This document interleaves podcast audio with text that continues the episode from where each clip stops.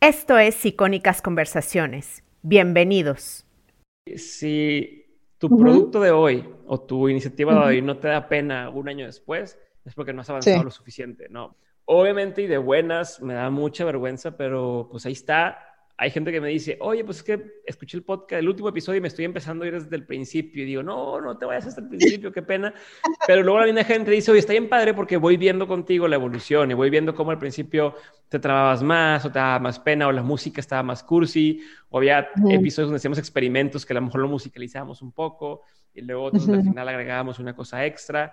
O sea, ha sido experimentar, experimentar, experimentar entonces, sí, los primeros obviamente me dan, me dan, pena, pero también me da orgullo de decir, va, pues ya está ahí, lo lanzamos y no me quedé con el, pues, algún día voy a tener un podcast. Entonces, o sea, cuando me dicen, oye, es que ya estás más cerca de, cómo querías tener tu podcast y lo que pienso es, a ver, cuando yo empecé, tenía una visión, ¿no? una meta, quiero llevarlo hasta, no sé, quiero llevarlo al 10, a, a un punto 10, y está en un 0. A lo mejor ya llegué a un 2, pero ese 10 ya no está donde yo está, ya no es ese 10, ya ahora es un 20, un 30, porque ya vi lo que somos capaces de hacer, ya vi lo que podemos empezar a armar y ahora quiero llegar todavía más lejos. Entonces, a lo mejor estoy más lejos de la meta que tengo, pero pues sí, más adelantado a lo que estaba antes.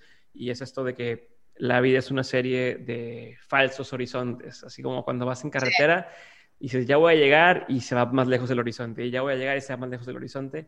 Así es, y eso es lo padre, como no, no sentir que ya llegaste, sino que vas avanzando.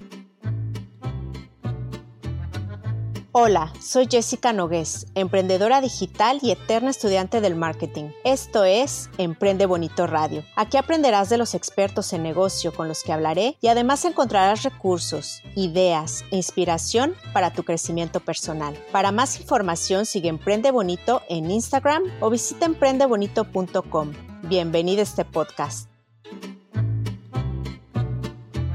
El invitado de hoy tuvo que ver con la creación de este podcast que estás escuchando. Es un podcaster maravilloso, es una referencia en hacer dinero en línea, es creador de OnSchool, su plataforma de aprendizaje. Tiene una comunidad muy comprometida. Es cofundador de Nutroc, suplementos alimenticios para el desempeño cognitivo. Y yo creo que muchas y muchos de ustedes ya lo conocen. Diego Barrazas no pide permiso, marca su propio camino y conversa con personas diversas que están cambiando las cosas desde su trinchera. Ya tenía muchas ganas de tenerte aquí. Muchas gracias, Diego, por estar aquí. Gracias, Jessica, por invitarme. Y ya sé que llevamos un rato cuadrándolo, ya te he dicho que sí, y luego la agenda no daba, perdón, qué pena, pero bueno, aquí estamos y pues a sacarle provecho.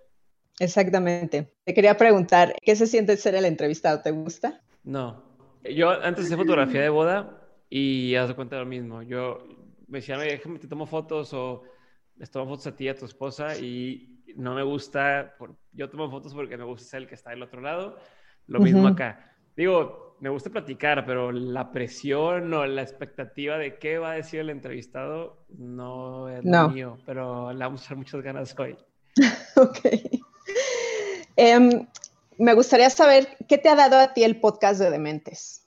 Uf, amistades, está fácil. Me ha dado muchas amistades, tanto de los invitados, pero mucho también de la gente que escucha el podcast. Y no lo digo como como una onda de, ay, sí, es que me mandan comentarios y son amistades genuinas a través de, después alguien que comentó algo y seguimos platicando y hoy eh, platicamos por WhatsApp, nos vemos de repente. En Insider, en la comunidad de, que tenemos en Patreon, la gente, pues, todos considero compas y... Porque lo padre es que hemos hecho un podcast que le habla a la gente que, o atrae a las personas con las que comparto muchos valores. Entonces, se vuelve algo muy padre porque pues, gente con la que realmente podría ser amigo, ¿no? Entonces, uno, amistades, dos, por ejemplo, eh, pues Nutrox llegó a mí por, por el podcast, conocí a Pancho porque lo invité a grabar y hoy Pancho es mi socio en esta empresa que tenemos de Nutrópicos, pues ha llegado oportunidades de negocio, obviamente un, un, tema económico, eh, un tema de alcance, la satisfacción de poder sentir que de pronto hay personas a las que escuchar cierto episodio les ayuda a tomar una decisión y empezar un negocio. Entonces, pues son cosas que me ha traído el podcast. Siguen abriéndose puertas, siguen abriéndose oportunidades. Entonces, digo, más adelante si quieres hablar así más puntual de todo, pero en general, amistades, oportunidades, eh, proyectos y dinero. Y ahorita hablaste de compartir valores en común. ¿Cómo qué valor comparten? Por ejemplo, algo que siempre he pensado es que la gente que escucha de mentes es gente que no es víctima. O sea, no son personas que dicen, es que esto me pasó a mí y pobre de mí, y es que eh, el gobierno y estamos así porque no sé qué, sino es gente que dice, pues podrá estar pasando lo que sea. Es lo que hay. Ajá, en inglés el concepto es como extreme ownership, decir, a ver, yo, yo soy responsable de mi salud, de mi economía, de mis, mis cosas, y entonces con las cartas que me han tocado, pues con eso voy a jugar al mayor provecho. Entonces, es un poco por ahí, por ejemplo, es una de las, de las cosas que comparto con mucha esta gente, que no, es no son personas que dicen, pobre de mí. El otro es, muchos de los valores es gente abierta, gente de mentalidad abierta, a la cual le puedes decir, o más bien, pueden escuchar opiniones completamente opuestas y no van en automático a, descartar o a, ponerse en la defensiva. A ponerse en la defensiva. no significa que lo vayan a aceptar. Cada quien claro. pero una cosa es escucharla y decir, mm, no ya tomado eso en cuenta y al final decir, pero no, no estoy de acuerdo. A donde empiezo a escuchar lo que no estoy de acuerdo, ya va y, corto todo y mm. ya no voy a escuchar más tu podcast porque invitaste a tal persona. La mayoría de la, audiencia que tenemos eh, no es así, es otro los valores. O sea, el estar abierto a escuchar que alguien diga, yo todo se lo debo a Dios, y alguien que diga, yo no creo a Dios y yo he hecho todo por mi cuenta, y poder escuchar ambas, ambas versiones y hacer su propia realidad o su propia versión de ambas cuestiones. Entonces, por ahí, por ahí un poco es algo, otra de los, de los valores. Un tercer valor podría ser que, por ejemplo, hace poco hicimos un rediseño de la marca. Este, estamos uh un nuevo branding. Y en la típico brief de marca te ponen, ¿no? Oye, ¿qué tipo de eh, producto usa el que escucha de mentes, ¿no? ¿Y qué tipo de marca usa? Y te ponen así como marcas básicas y marcas premium, ¿no? De que si usa esto o usa esto o usa esto. Y lo que les decía es que yo no, no me sale llenar esto porque la gente, te decían, ¿qué usa? Eh, ¿Apple o usa este, Windows? Eh, ¿Cómo se viste? ¿Con Sara o con... Sí, marca de lujo. Y le digo, es que el problema es que creo yo que quien escucha de mentes no se va por la marca, se va por, o sea, llega a un nivel más allá y dice, a ver, pues será, pues será Windows, pero yo necesito estas características en mi computadora, que tenga tanto RAM, que tenga tanto tal, que tenga tanto tal, y toman la decisión inteligente y habrá quien diga, mi decisión inteligente es comprar la Apple, y hay quien diga, es comprar la Microsoft. Lo mismo con, con la ropa, podrá decir, oye, pues, a lo mejor voy a comprar una chamarra, una, no sé cómo se le diga, se escucha en España también. Eh, una chaqueta. Una chaqueta, un, un, abrigo, eh, Patagonia, que puede ser muy caro, pero pensando en que lo voy a comprar una vez. Y claro, te dura todo el invierno, te dura. Exacto, ¿no? Y varios años te dura. Y aparte, ya la, filosofía Patagonia es mucho de, pues no lo tires, cámbialo, eh, te, lo, te lo tomamos en cuenta. Entonces, toma la decisión inteligente, no importa que sea precio caro, precio barato. También eso es mucho la filosofía de la gente, creo yo, que escucha, que escucha el podcast. Y si me largo mucho, me vas diciendo, ¿eh? No sé cuánto tiempo tenemos. No, te preocupes, yo puedo quedarme aquí todo el tiempo que quieras. Va, te más eh, Yo sé que tu, en tu Instagram tú te defines como artista, ¿no? Y bueno, Seth Godin dijo, el verdadero arte resuena con el receptor, no solo con el creador. El arte se trata de impactar. ¿Tú por qué te defines como artista? 100% por la definición de Seth Godin. O sea, soy un, ¿cómo se puede decir? Suscribo, suscribo fielmente a la filosofía que tiene Seth Godin en muchas de sus cosas. Eh, la gente lo describe como un experto en marketing, en lo que tú quieras, pero muy bien, mm, yo creo que más es como una especie de pensador cultural, entonces observa las tendencias, observa lo que sucede y, y habla de, o pone en palabras lo que todos como que sospechamos, creemos que esto es y que no es. Él, es muy bueno para ponerlo en palabras. Entonces, él habla justamente de esto, de, de, en lugar de decirte que soy nada más un contador y pensar en ti como soy un contador y soy, eh, o soy un, pedacito más en la cadena de tal, cuando cambias el chip y te piensas como artista, como bien dices, un artista es un humano que crea algo para generar un cambio en otro humano y en ese algo pone de su personalidad, pone una intención y pone unas ganas de hacer, hacer este cambio, ahí es donde entra el tema de arte. Entonces tú puedes ser artista si bien eres pintor o eres muralista o eres escultor, pero también puedes ser artista si eres podcaster, si eres contador, si eres matemático, si eres tal, o sea, tiene que ver con la intención con la que haces las cosas y, la forma en, en, la que las presentas. Entonces, yo sí pienso que soy artista, más allá del mame que podría tener el decir soy artista, es porque todo lo que estamos haciendo y todo lo que hago lo hago justo con, con esta intención de generar un cambio en quien lo escuche y también en mí, al mismo tiempo, al, estarlo generando, pongo de mi parte y pongo de mí para que sea lo más real y honesto posible. ¿Y por qué tu TED Talk se llama No pidas permiso? Mm, eso sale de... Me estás agarrando con muchas cosas que hice hace mucho y creo, que no. No, el tema de no pidas permiso es una filosofía que he adoptado o filosofía, una forma de pensar, una máxima que, que he adaptado porque me ha funcionado muy bien. sí, que no te esperas a ser elegido, ¿no?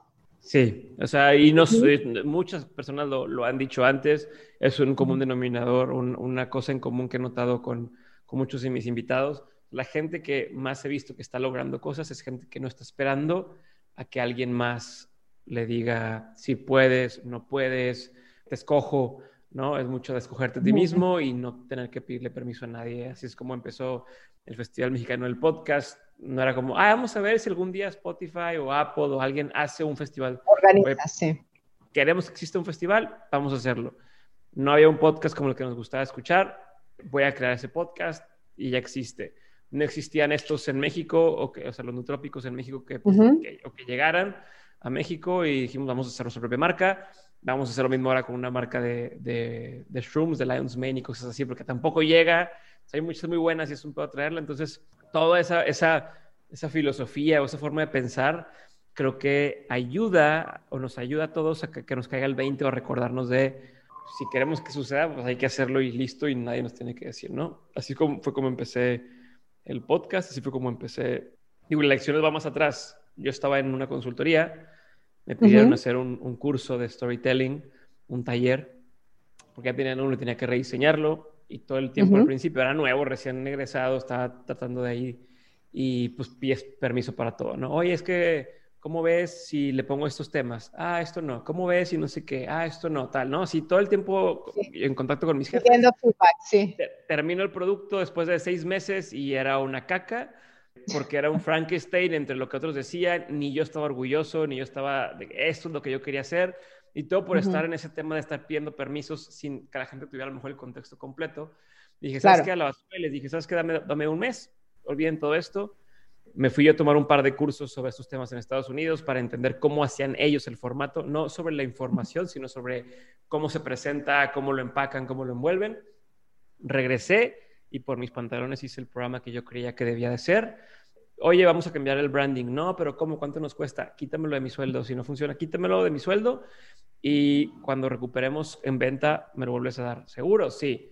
Tal, total, lo hicimos así y es fecha que el, que el taller ha sido un éxito y sigue mejorando. Y obviamente ellos ya, yo me salí de ahí y lo han ido todavía mejorando más, pero ya se hizo un producto que sí valía la pena, que la gente quería y fue hasta ese momento, hasta que decidí no pedirles más permiso de cómo hacer las cosas, las hice como yo creía que debían de ser para el bien de, de la empresa. Claro.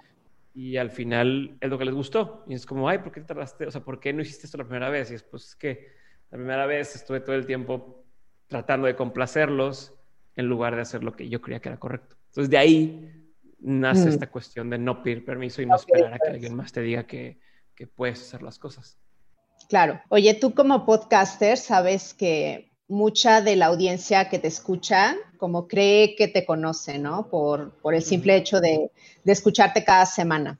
Entonces, ¿cómo cree que eres esta audiencia que no te conoce en realidad en persona y que nada más te escucha, que no concuerde con la realidad? O sea, como que se sorprenderían si te conocieran así más eh, de forma cercana.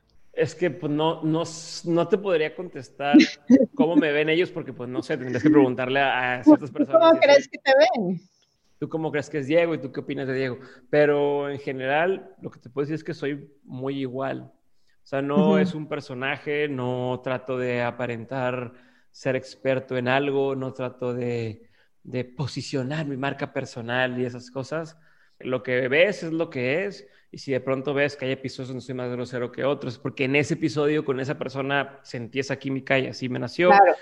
Si a veces ves que soy más alburero que en otros lados, puede ser. A lo mejor lo que la gente no conoce tanto, pero porque también por un tema de respeto este, a quien está escuchando, pero en mi casa o con mi familia, con mis amigos, sí soy muy alburero y sí soy muy eh, chingaqueditos y todo el tiempo estoy así eh, tirando carrilla. Em, aquí Max y Edgardo que me vienen a grabar saben y saben que entre más estresado soy, soy más molesto. soy más así de estar hostigando, pero soy muy constante, creo. Eso es lo que he intentado siempre hacer. Y le huyo o trato de huirle a situaciones que me pongan en una posición en la que me pidan ser algo que no, que no soy. Por ejemplo, hoy es que queremos que vengas a dar una charla en Fuck Up Nights. Me dijeron, conoces ese evento, esa licencia es como la versión de TED Talk, pero de regazones, ¿no? De hablar de cómo fracasaste. Y yo siempre he pensado que eso es pues, la pornografía del fracaso. La gente va ahí a levantarse el ego, a decir, no, hombre, es que tuve todos estos problemas para al final decir, pero lo solucioné y estoy bien chingón y soy lo mejor, ¿no? Entonces, no, no suscribo eso, no, no me parece, creo que, o sea, realmente si fracasaras o fracasar es cuando ya ahí estás en el piso y ya no hay nada que puedas hacer, ¿no? O sea, pero, esa es una historia muy corta, es, quise hacer esta empresa, no funcionó y ahí se terminó. Eso es el fracaso. Si fuera nada más, dime eso y dime por qué la regaste, ok, pero, pero nadie hace eso. Entonces, cuando me han invitado a hacer eso, pues digo que no, porque aunque a lo mejor pueda ser una buena plataforma o pueda ayudar a que más gente conozca lo que estamos haciendo, no, me, me haría ser alguien que creo que no quiero, o sea, no quiero entrar a ese juego, no me gusta, no soy. Entonces es lo mismo eso, es lo mismo con, oye, uh el restaurantito y queremos que hagas dos menciones en Instagram y... Ah, ya, sí, claro. No, no, no. Sí, si no eres un cliente real, no lo haces. No, y no, y en general no, no, no concuerdo con ese tema ah, de estar publicando cosas en Instagram para mantener la atención de las personas y luego vender esa atención a, marcas por y un día te anuncio un spa y en la siguiente semana te anuncio otro spa y en la tercera semana te anuncio otra cosa, no. Y de hecho, cuando veas tú, por ejemplo, que subo en Instagram algo, muchas veces son de compas. Son de un amigo que, oye, tengo este rollo, ah, chingón, güey, claro, te echo la mano como lo haría cualquier amigo. Claro. De, un amigo tuyo tiene un restaurante y pues le quiere echar la mano porque es tu amigo, te cae bien y quieres que le vaya bien, no porque se esté pagando por hacerlo o porque sabe muy rica la comida, ¿no?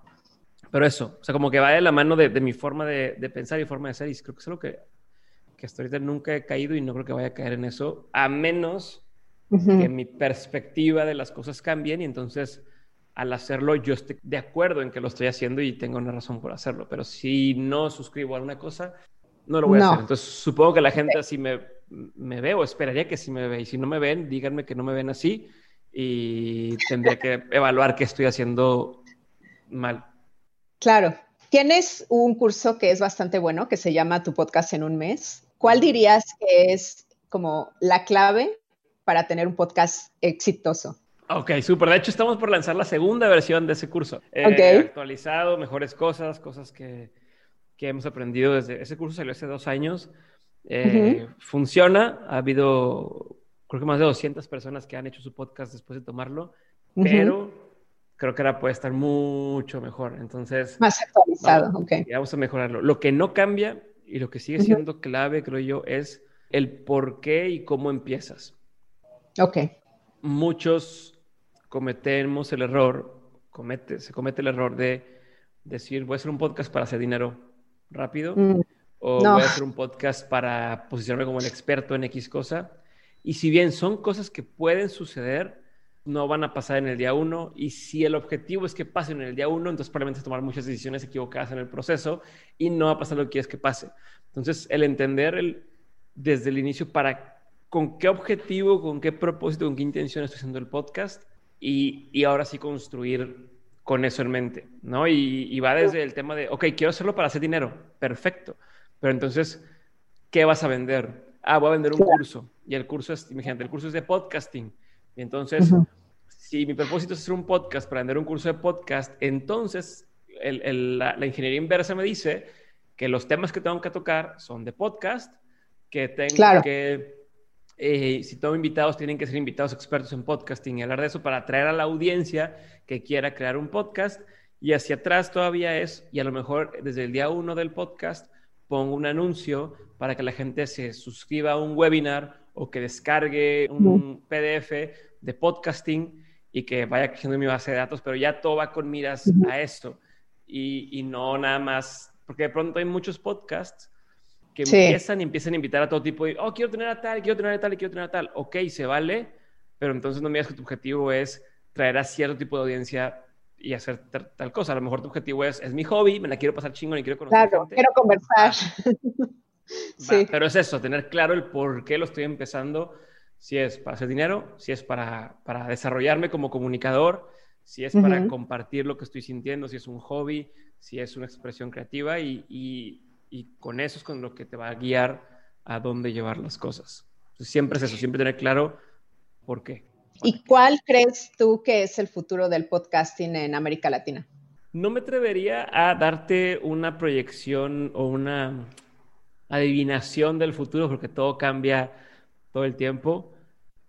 Sí te podría decir que creo que que en el corto plazo o la tendencia es que sea cada vez más relevante, que haya una mayor adopción. Todavía, a pesar de que ya hay ruido sobre podcast, sigue siendo una fracción y comparado con otros países, entonces yo esperaría que al menos lleguemos a estar al nivel de, de audiencia que existe en Estados Unidos, por ejemplo. Entonces, todavía le queda mucho terreno a, crecer en cuanto a audiencia, cada vez va a ser más profesional, cada vez va a haber más marcas. Para quien su modelo de negocio está basado en la publicidad, cada vez va a ser más fácil conseguir patrocinadores. las marcas, sí. Eso. Al mismo tiempo, cada vez va a haber más basura. O sea, cada vez va a haber más podcasts. Más podcasts por ahí, sí. Sí, pero especialmente los que se empiezan y ahí se quedan y nunca terminan. O sea, como, ah, hubo tres episodios y se quedaron. O saber más de eso, va a haber más podcasts creados sin una intención. Pero también cada vez va a haber más referentes en el mundo del podcast y cada vez va a haber más. Ahorita pero se están empezando a, formar esos, esos líderes en cada una de las categorías, apenas están enfermando, empezando a, armar estos nichos. Yo creo que en 10 años vamos a estar, a lo mejor como está Estados Unidos, a lo mejor en 5 años, pero quien empieza hoy, en 10 años va a estar bien, cabrón. Claro, si hace las cosas bien, ¿no? Claro. Sí. O sea, cosas que he notado, para que te des una idea, no sé si va a seguir pasando así, pero cosas que he notado es, antes era muy difícil, o sea, como tú decís, de lo que había antes y lo que hay hoy, para tal vez sirva como referencia para lo que puede haber más adelante. Antes de cada 10 personas que yo les decía, eh, ¿escuchas podcast? A lo mejor dos me decían que habían escuchado antes la palabra podcast y uno eh, había escuchado alguna vez podcast. Difícilmente me tocaba alguien que escuchara podcast constantemente. O a lo mejor, a lo mejor de 10, tres habían escuchado que es podcast, uno de esos dos sí, sí escuchaba podcast, y en inglés, porque no había en español relevantes, me decía. Hoy, de cada diez que le preguntas qué podcast podcast, ocho han escuchado que existen los podcasts, y esos ocho, a lo mejor seis han escuchado podcast y cuatro escuchan podcast frecuentemente. todavía falta mucho, pero ya ha cambiado. Antes era un rollo que un carro, por ejemplo, un automóvil, poner tu celular. ¿no? O era un rollo mm. tener internet bueno. Es más, me por partes. Cada vez es más fácil tener un buen celular a un precio accesible. Cada vez es más fácil tener un buen plan de internet a un precio un poco más accesible. Y cada vez hay más conectividad con los carros a través de un auxiliar o a través de un Bluetooth con eh, los audífonos a través de Bluetooth, a través de... O sea, cada vez son más accesibles los audífonos para ir en el transporte podcast y cada vez es más fácil con otros dispositivos como Amazon Alexa, como las bocinas inteligentes, como tal. Entonces, se ha abierto o ha sido más accesible eso. ¿Qué otra cosa sucedió? Antes nada más Apple Podcasts era como el, la industria, la empresa grande que manejaba el tema de podcasting y todo lo demás eran cosas como más underground, ¿no? Stitcher, Podcast, etcétera. Ya hoy, las grandes compañías como Spotify, como Himalaya, como Acast, ya voltearon a ver el mundo del podcasting ahora también las industrias lo están impulsando porque para ellos significa dinero. Entonces, eh, Eso es una diferencia que hay de cuando empecé hace cuatro años a ahorita. Entonces, en cuatro años ha avanzado todo eso. A México han llegado empresas grandes que antes no estaban aquí. Yo creo que va a seguir esta tendencia, pero no te puedo asegurar nada. Claro. Hace rato hablaste de la marca personal y tú tienes una marca personal ya posicionada. Y sé que tienes una opinión un poco particular con respecto a la marca personal. ¿Me puedes contar un poco de esto? Sí, yo, yo no creo, o sea, yo no, ¿cómo te lo explico? Se me hace un término cliché, obviamente, y un término ultra prostituido, el de, sí, ten tu marca personal. No concuerdo en que debas trabajar en la marca personal. La marca personal se da por consecuencia o por añadidura de lo que haces en tu trabajo. Entonces, es como decir, Picasso, ¿Cuánto trabajó en su marca personal? Pues no, a lo mejor hoy lo podrás decir como tiene una marca personal, sí, pero él trabajó en sus pinturas y en que le llegara a la gente y por consecuencia su nombre se hizo conocido, pero yo eh, suscribo más a la, frase o este quote de, de trabaja tanto que llegue un día en que no tengas que presentarte, ¿no? O que, te, que te conozcan que no por lo que estás haciendo. ignorarte, claro. Exacto, pero entonces, todavía no tanto al que no pueda ignorarte, que eso es, todavía, eso es todavía un paso más allá de comunico y comunico y comunico y que eh, me hago que me vean para que ya no hay forma de que no me vean, ¿no? Creo. Pero el tema del haz, haz cosas que al día de mañana sepan quién hizo eso o pregunten quién hizo eso, ah, es fulanito de tal. Entonces, en ese aspecto creo que no he trabajado en una marca personal, sino que he trabajado en, apoyar a las personas a hacer su podcast, he trabajado en apoyar a las personas a que creen sus, cursos en línea, sus canales de YouTube, sus formas de ingreso en línea. Y por consecuencia, hay quienes, cuando les preguntan, oye, ¿quién te ayudó a hacer tu podcast? Podrán decir, ah, me ayudó a hacerlo Diego, o me ayudó el equipo de Dementes, o a través de Dementes Audio Lab, que es la, la casa productora que tenemos de podcast. Entonces, eso se ha vuelto la, lo que a lo mejor la gente podría decir como marca personal, pero mi postura, mi opinión sería, olvídate lo más que puedas de los gimmicks y los truquitos y las cosas para que la gente, para generar tráfico a donde estás y enfócate más en el trabajo. Y ya que tengas esa, esa carnita, ahora sí la puedes cacarear a través de más formas, pero ya no vas a tener que estar generando, o sea, poniendo frases en Instagram o este tema de hago, escribo una frase de alguien más en Twitter y luego la copio y luego la pego en, en mi Instagram y le pongo, o sea, no, no, o sea, los quotes los tiene que hacer la gente sobre ti, no tú sobre ti mismo, o sea, se me hace bastante egocéntrico poner en, un, en una publicación en Instagram, tú puedes, sé tú mismo, este, Diego Barrazas. O sea, no mames, no estoy haciendo nada nuevo y no voy a yo mismo poner, que lo diga alguien más, si alguien más, si alguna vez, si en algún punto dije algo que sea relativamente interesante para alguien y quoteable o frase, que alguien más lo haga y lo ponga, ok, pero tú crees que todas estas frases que, que, usamos de Sócrates y de no sé quién, quién sea, no lo dijo él, no puso él mismo su Twitter de como, o el respeto al derecho ajeno es la paz, Benito Juárez, o sea, no lo hizo él solo, alguien más lo agarró y lo tomó como esto que dijo este cuate es relevante y listo. Entonces me hace un poco gracioso y desenfocado. Te enfocas más en, la, forma y menos en el fondo y a la larga eso te juega en contra. Ok. Y bueno, me gustaría ahora saber, ¿qué prefieres? ¿Tu faceta como podcaster o como emprendedor con Nutrox y con OnSchool y todo? Es la misma, todo es lo mismo, porque... Sí, sí, o sea, sí, o sea, Dementes nunca ha sido, o sea, nunca he tomado Dementes como un tema de soy yo solo y soy creador de contenido, que también es otra palabra que me molesta.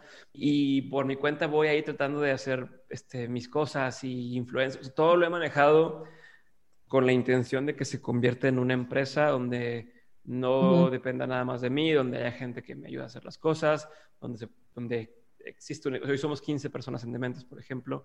Entonces, y todo, todo se alimenta de todo. O sea, si la va bien al podcast, hay mayor proyección, entonces eh, con esa mayor proyección puedo conseguir mejores invitados y con mejores invitados consigo mm, mayor audiencia o voy a llegar a nuevas audiencias que se enamoren del podcast.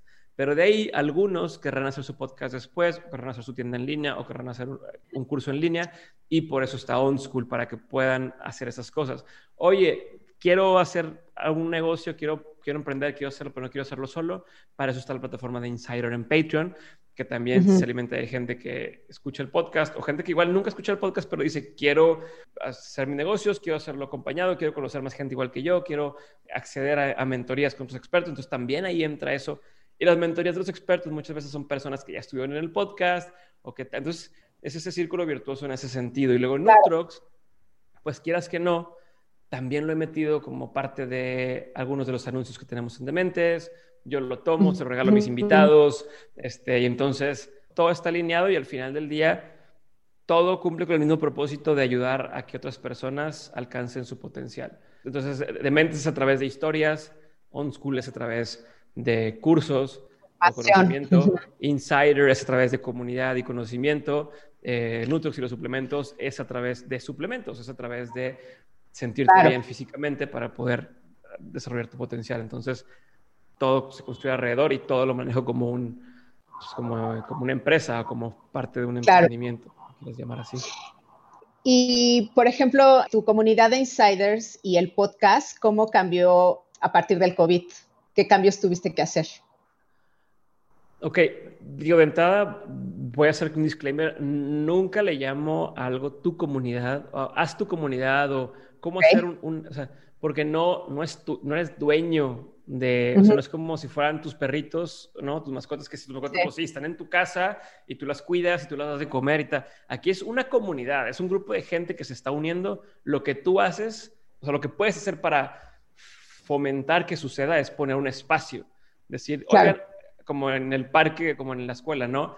En la cancha de soccer nos juntamos tales y quien quiera caerle aquí nos juntamos, o en, en, el, en la cancha de básquet, total, ¿no?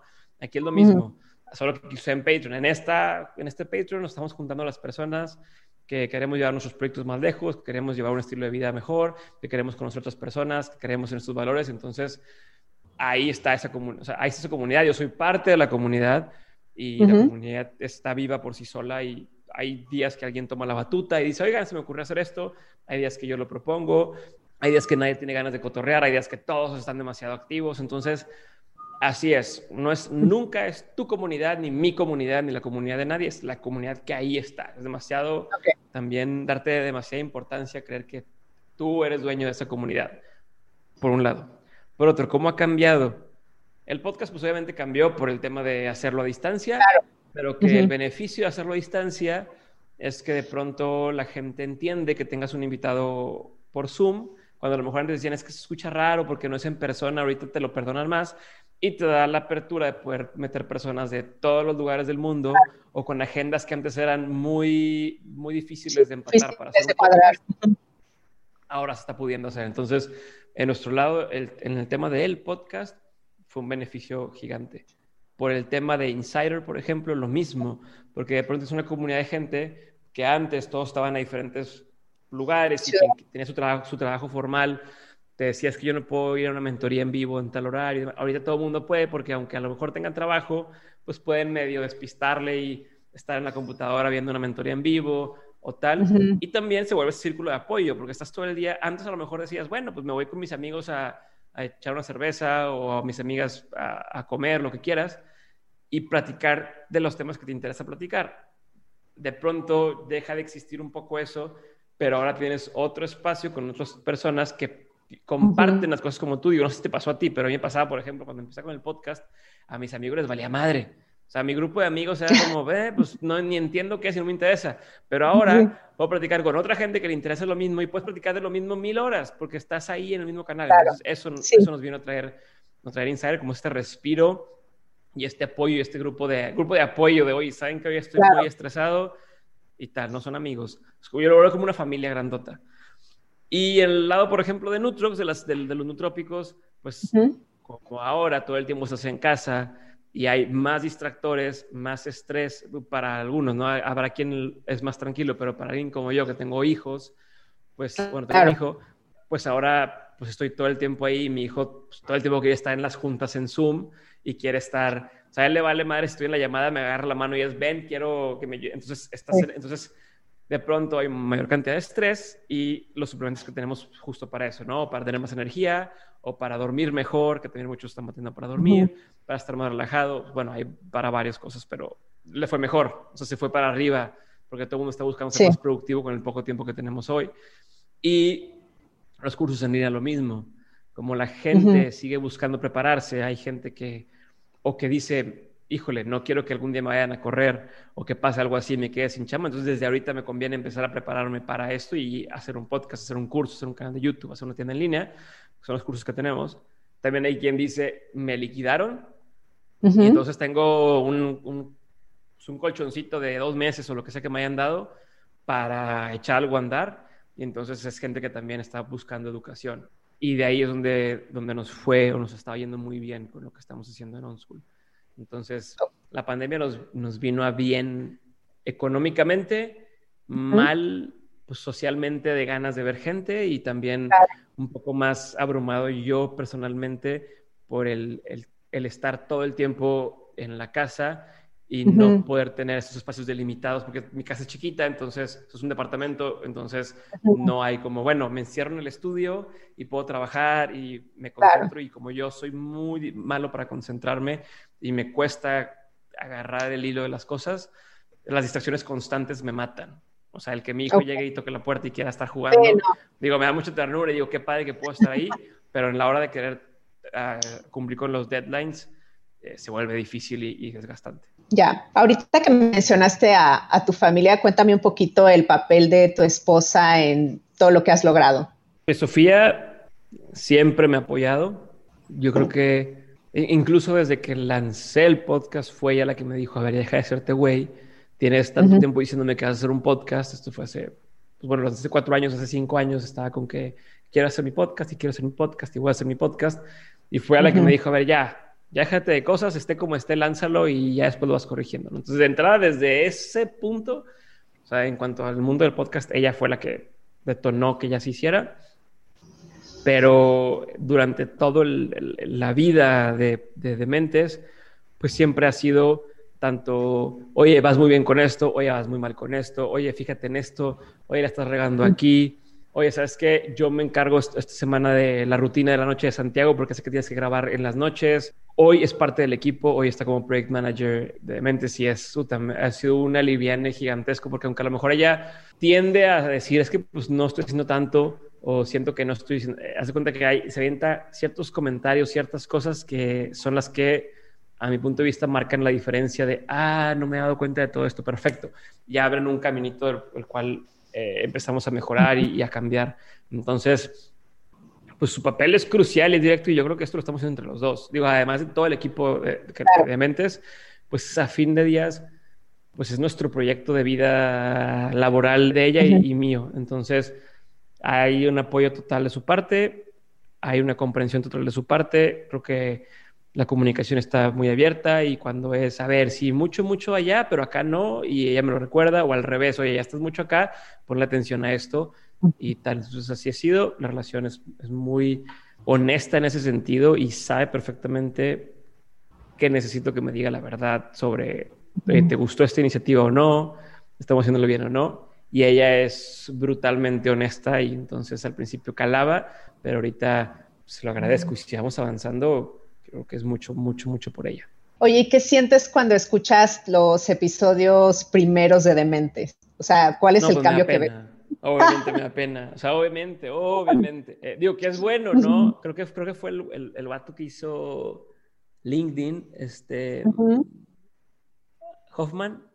¿Sí se llama, Hoffman? No. El que tiene. bueno, el, el cuate decía: si, si tu producto de hoy o tu iniciativa de hoy no te da pena un año después, es porque no has avanzado lo suficiente, ¿no? Porque no, has, evolucionado.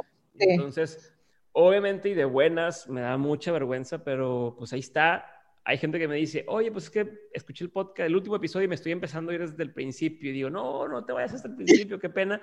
Pero luego la misma gente dice, oye, está bien padre porque voy viendo contigo la evolución y voy viendo cómo al principio te trababas más o te daba más pena o la música estaba más cursi o había episodios donde hacíamos experimentos que a lo mejor lo musicalizábamos un poco y luego al final agregábamos una cosa extra. O sea, ha sido experimentar, experimentar, experimentar entonces, sí, los primeros obviamente me dan, me dan, pena, pero también me da orgullo de decir, va, pues ya está ahí, lo lanzamos y no me quedé con el, pues, eh, algún día voy a tener un podcast. Claro.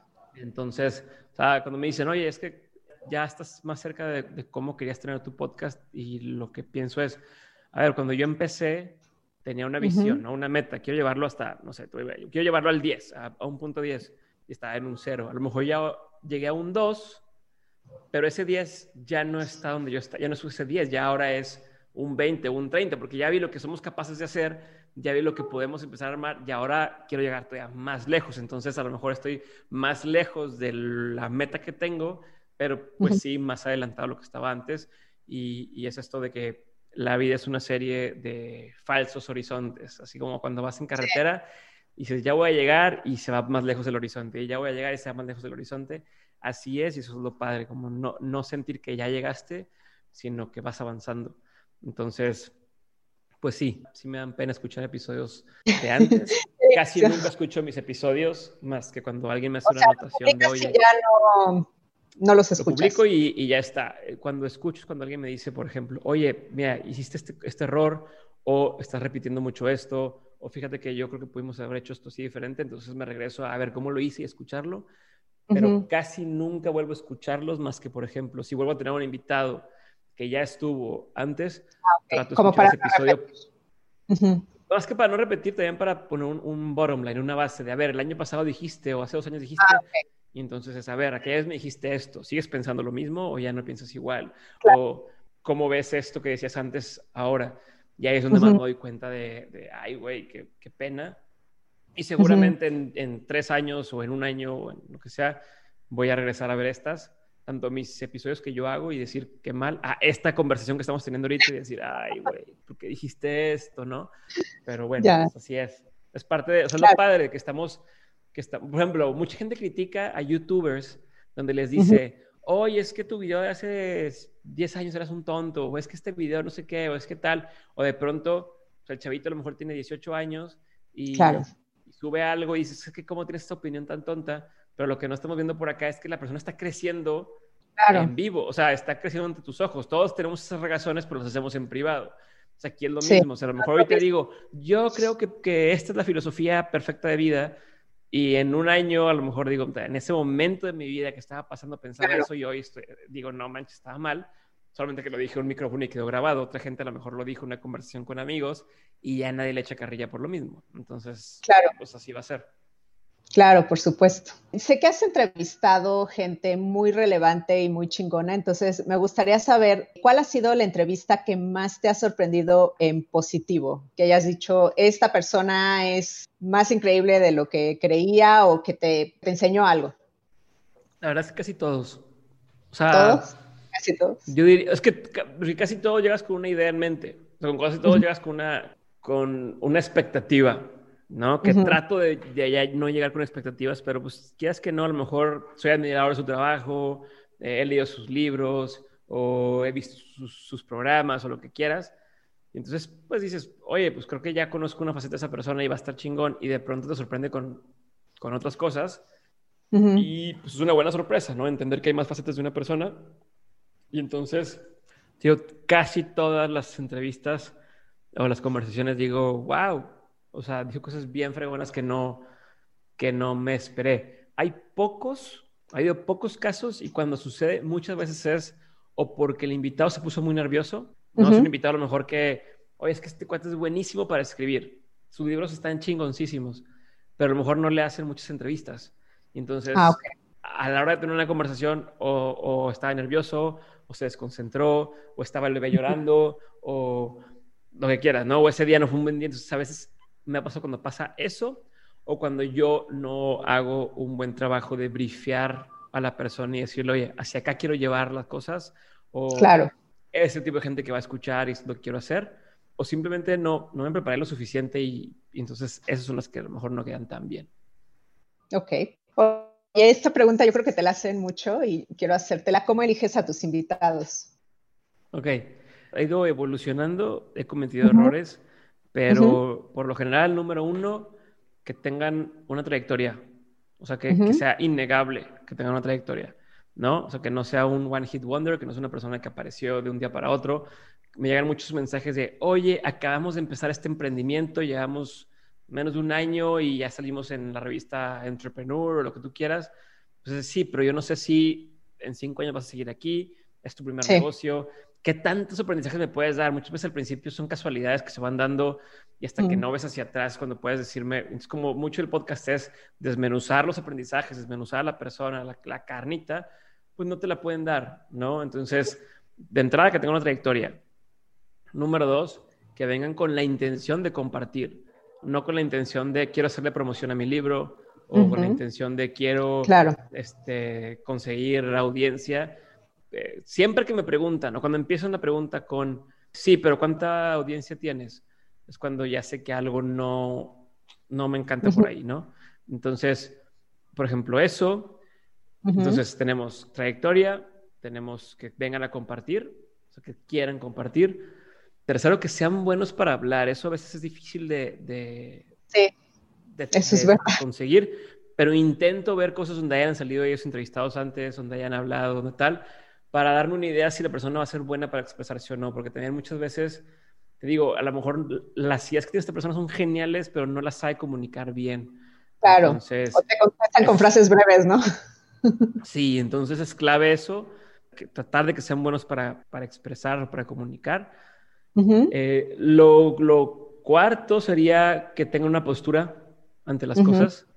No importa si es soy de derecha, soy de izquierda, este, pero que tengan cierta postura, que haya es que gente que dice, eh, no puedes trabajar en una empresa y emprender al mismo tiempo, y hay quien dice, algo al mismo tiempo, no pasa nada. Entonces, no importa cuál piensen, mientras tengan una postura y estén dispuestos a practicarla y defenderla. Entonces, en general, eso es lo, lo, que hace interesante a alguien. Y el último criterio, que es un extra, y si está, qué bueno, y si no, no pasa nada, pues como un comodín, si tiene cierta, cierta audiencia. ¿no? O sea, si es relevante para otras personas. Que eso, ojo, que tenga audiencia no significa que tenga 100 mil seguidores en cierto lugar. Significa que a lo mejor tenga mil personas que lo siguen o 300 personas que lo siguen, pero que entablan conversaciones con la persona, que si pone, oigan, leí este libro o hice este libro y que la gente le ponga, no manches, lo leí, está buenísimo.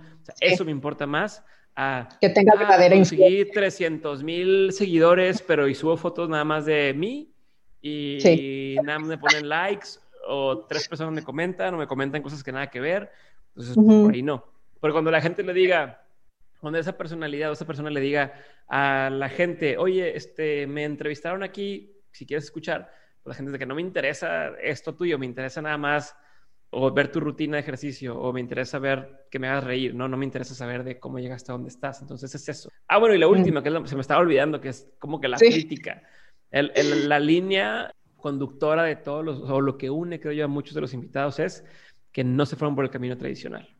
Eso es lo que creo que ha hecho diferente de Mentes. Y, desde el episodio 1 explico que, que, el podcast se llama Dementes por el comercial que existe de Apple de hace un chorro, que decía, que se llama Here's to the Crazy Ones y que dice, eh, entre muchas cosas, que la gente que está suficientemente loca para creer que puede cambiar el mundo son aquellos que terminan realmente cambiándolo. Y entonces tengo puras personas que les dijeron, pero ¿cómo? ¿Por qué vas a hacer eso? ¿O por qué vas a cambiarte de industria? ¿O por qué te vas a animar a hacer eso si nadie lo está haciendo? Entonces, esos son los que, invitados que más buscamos, ¿no? Podrá ser el abogado más fregón del, de México, pero si tu papá era abogado, tu abuelo era abogado, tu, abuelo era abogado y tenían una notaría y tal, por más que seas un fregón y que me puedas dar muchos consejos de abogado, este no es el programa para ti. O sea, no, no va con mi línea editorial, no te voy a invitar porque hiciste lo que ya se esperaba de ti.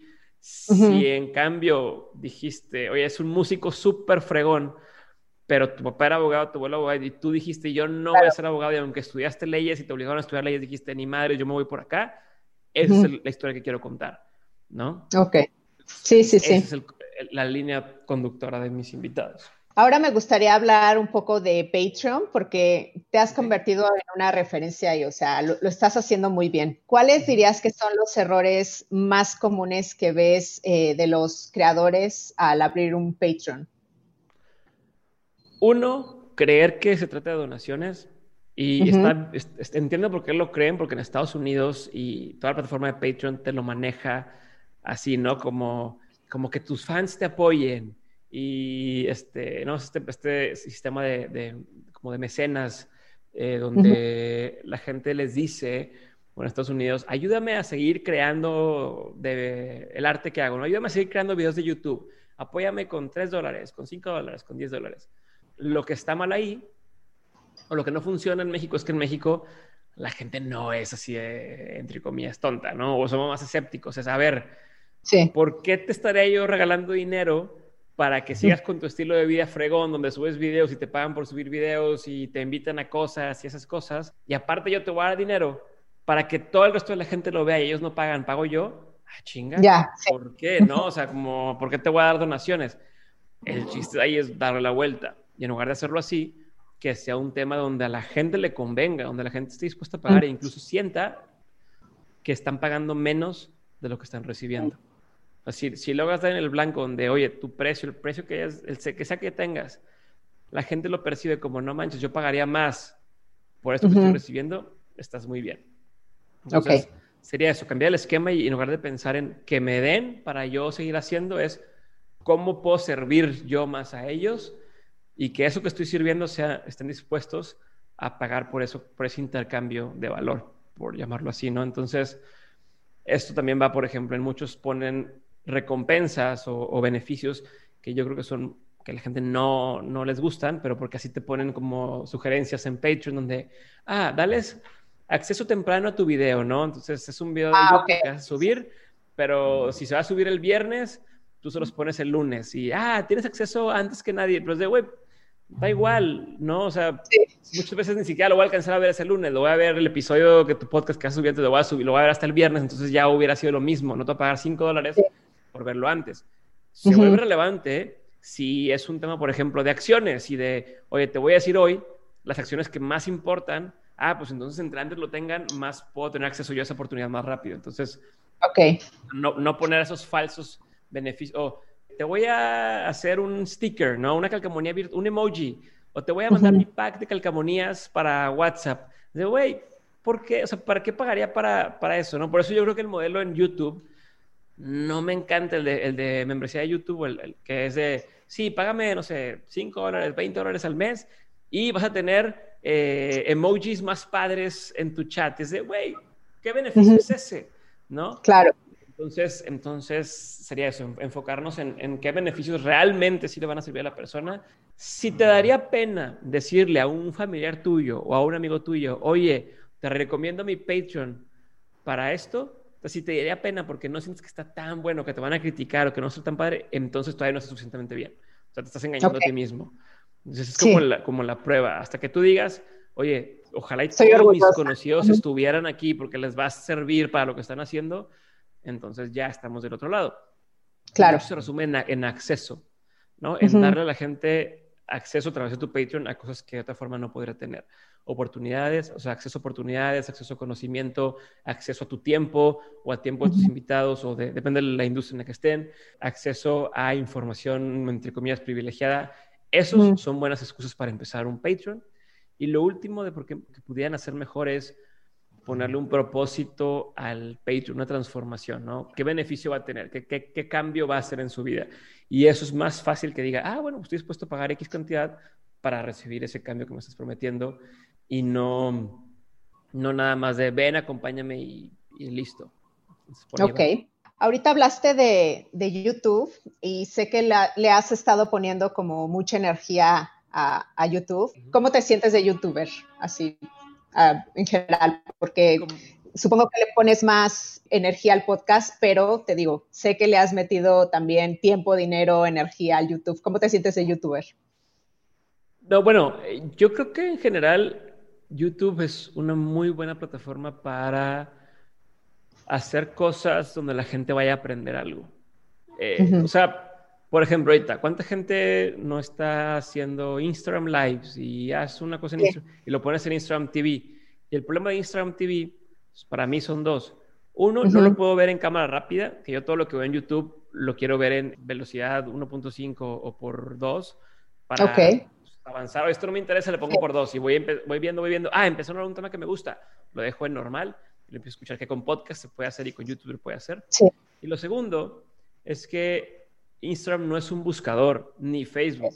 Si, yo quiero entrar y decir, oye, quiero ver la charla que tuvo Diego con Jessica sobre emprendimiento, o quiero buscar eh, Instagram TVs, ¿no? O, videos sobre eh, ideas para Patreon. No lo voy a encontrar. No, es bien difícil llegar a un video de esos. O incluso aunque ya lo hayas visto en, en Facebook, por ejemplo. Ah, pues este video que me gustó. ¿Cómo lo, cómo lo encuentras otra vez? ¿Cómo vuelves a llegar a él? Incluso para compartirlo es más difícil.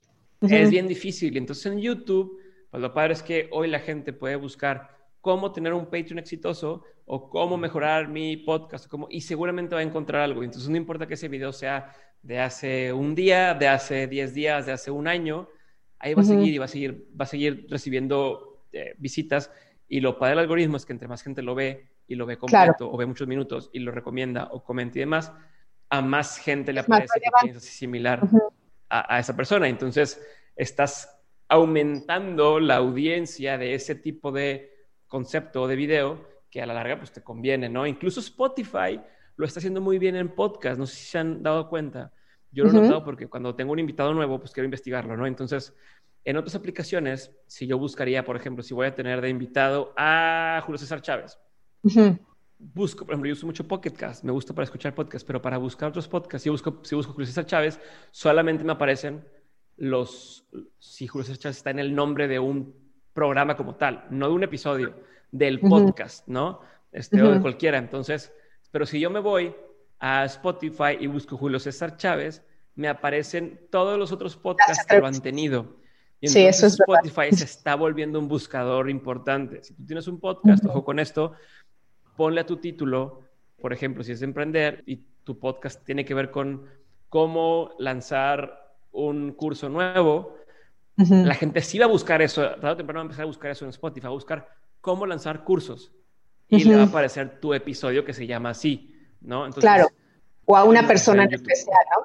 Una persona en especial. Entonces, cada vez más Spotify se vuelve un buscador, igual que YouTube, y por eso es que, que YouTube es, es buenísimo. Y además, porque la gente que entra a YouTube a buscar, es, o sea, entran porque quieren aprender algo, quieren saber algo, quieren dedicarle tiempo.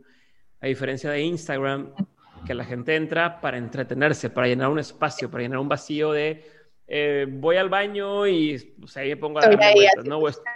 estoy esperando que llegue, no sé, acompañar a mi esposa a probarse ropa y está probándose ropa y estoy esperando, la estoy dando ahí a Instagram a ver qué me entretiene. No estoy en el mindset de quiero aprender algo o quiero dedicarle tiempo. Entonces, es bien difícil que vaya a ser relevante ojo, si tu contenido o tu información lo que da es contenido de entretenimiento, pues a lo mejor sí, porque buscas entretener en esos momentos, pero si buscas enseñar, que la gente aprenda o dar algún consejo, no va por ahí, porque no es contenido. Contenido es lo que está en medio de una cosa que pones para rellenar un espacio.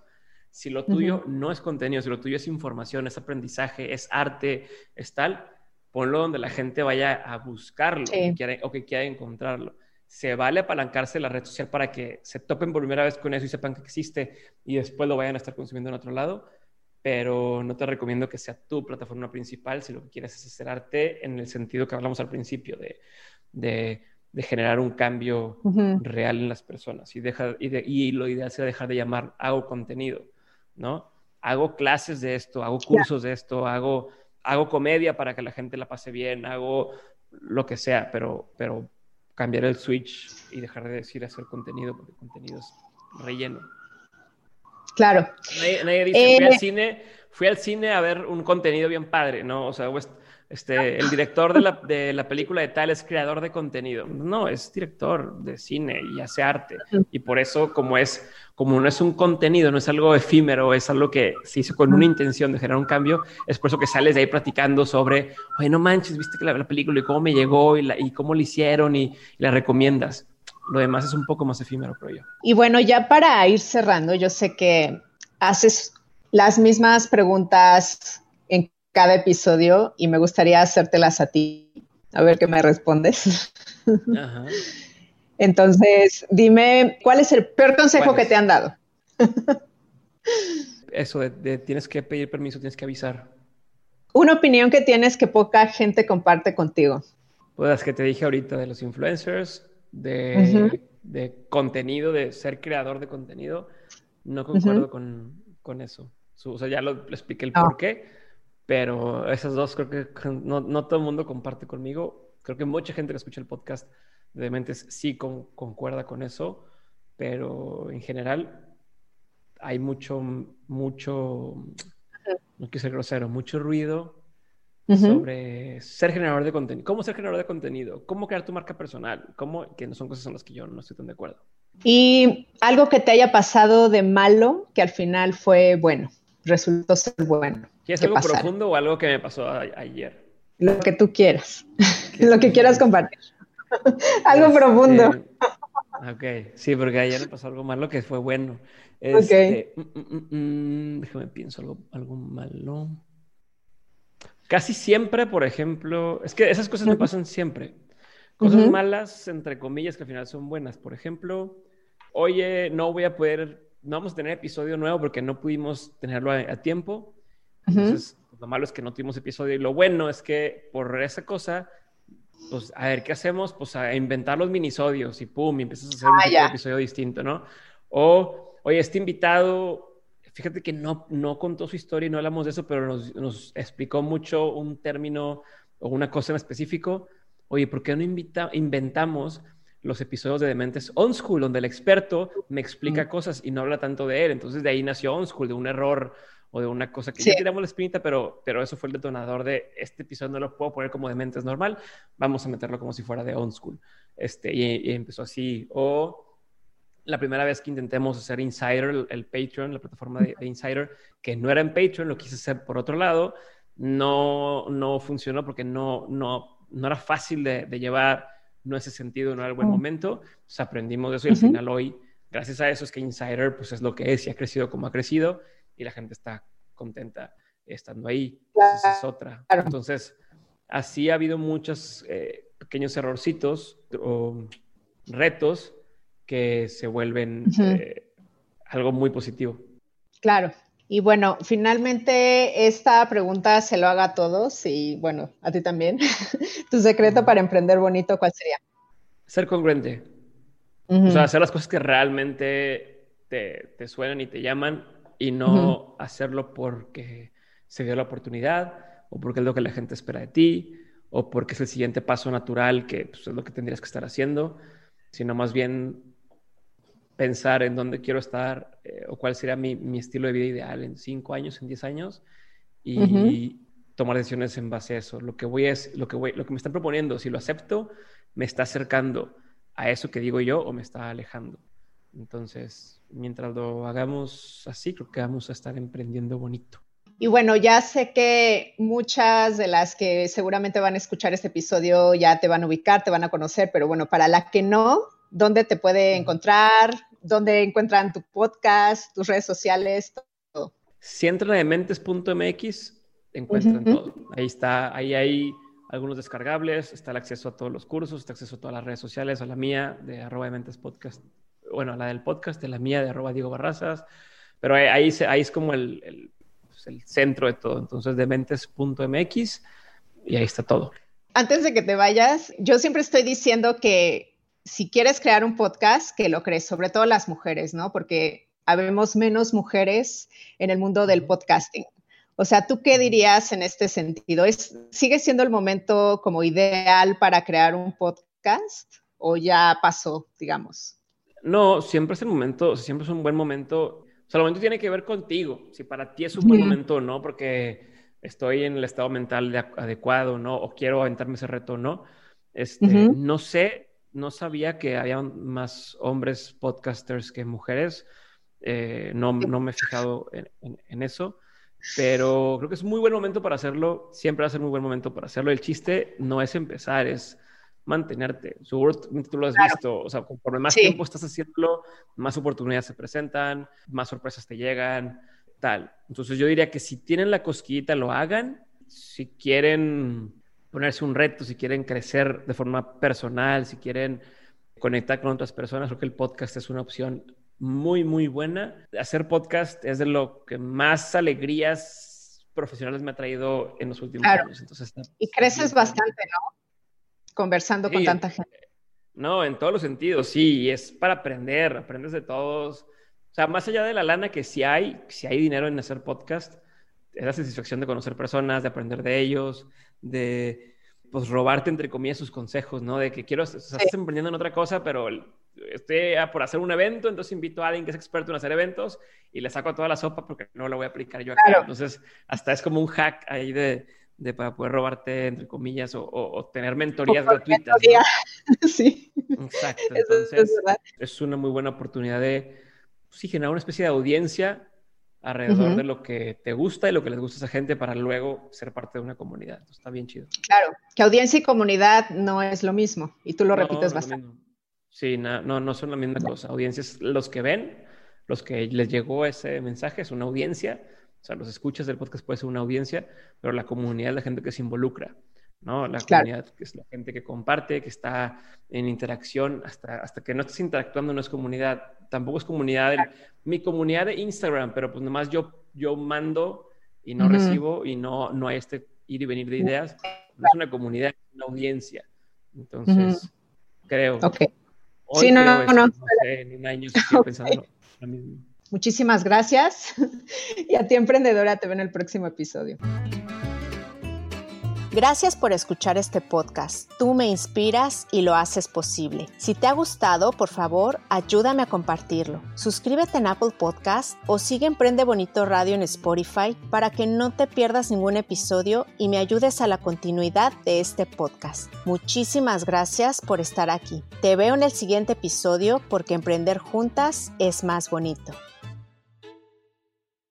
Gracias por escuchar icónicas conversaciones en donde exploramos ideas clave y hacks para una vida plena y con propósito. Sapiencia y ciencia para la vida. Asegúrate de no perderte ningún episodio suscribiéndote en tu plataforma de podcast preferida. Para más contenido y actualizaciones, sígueme en mis redes sociales. Me puedes encontrar como Jessica Austria. Hasta la próxima.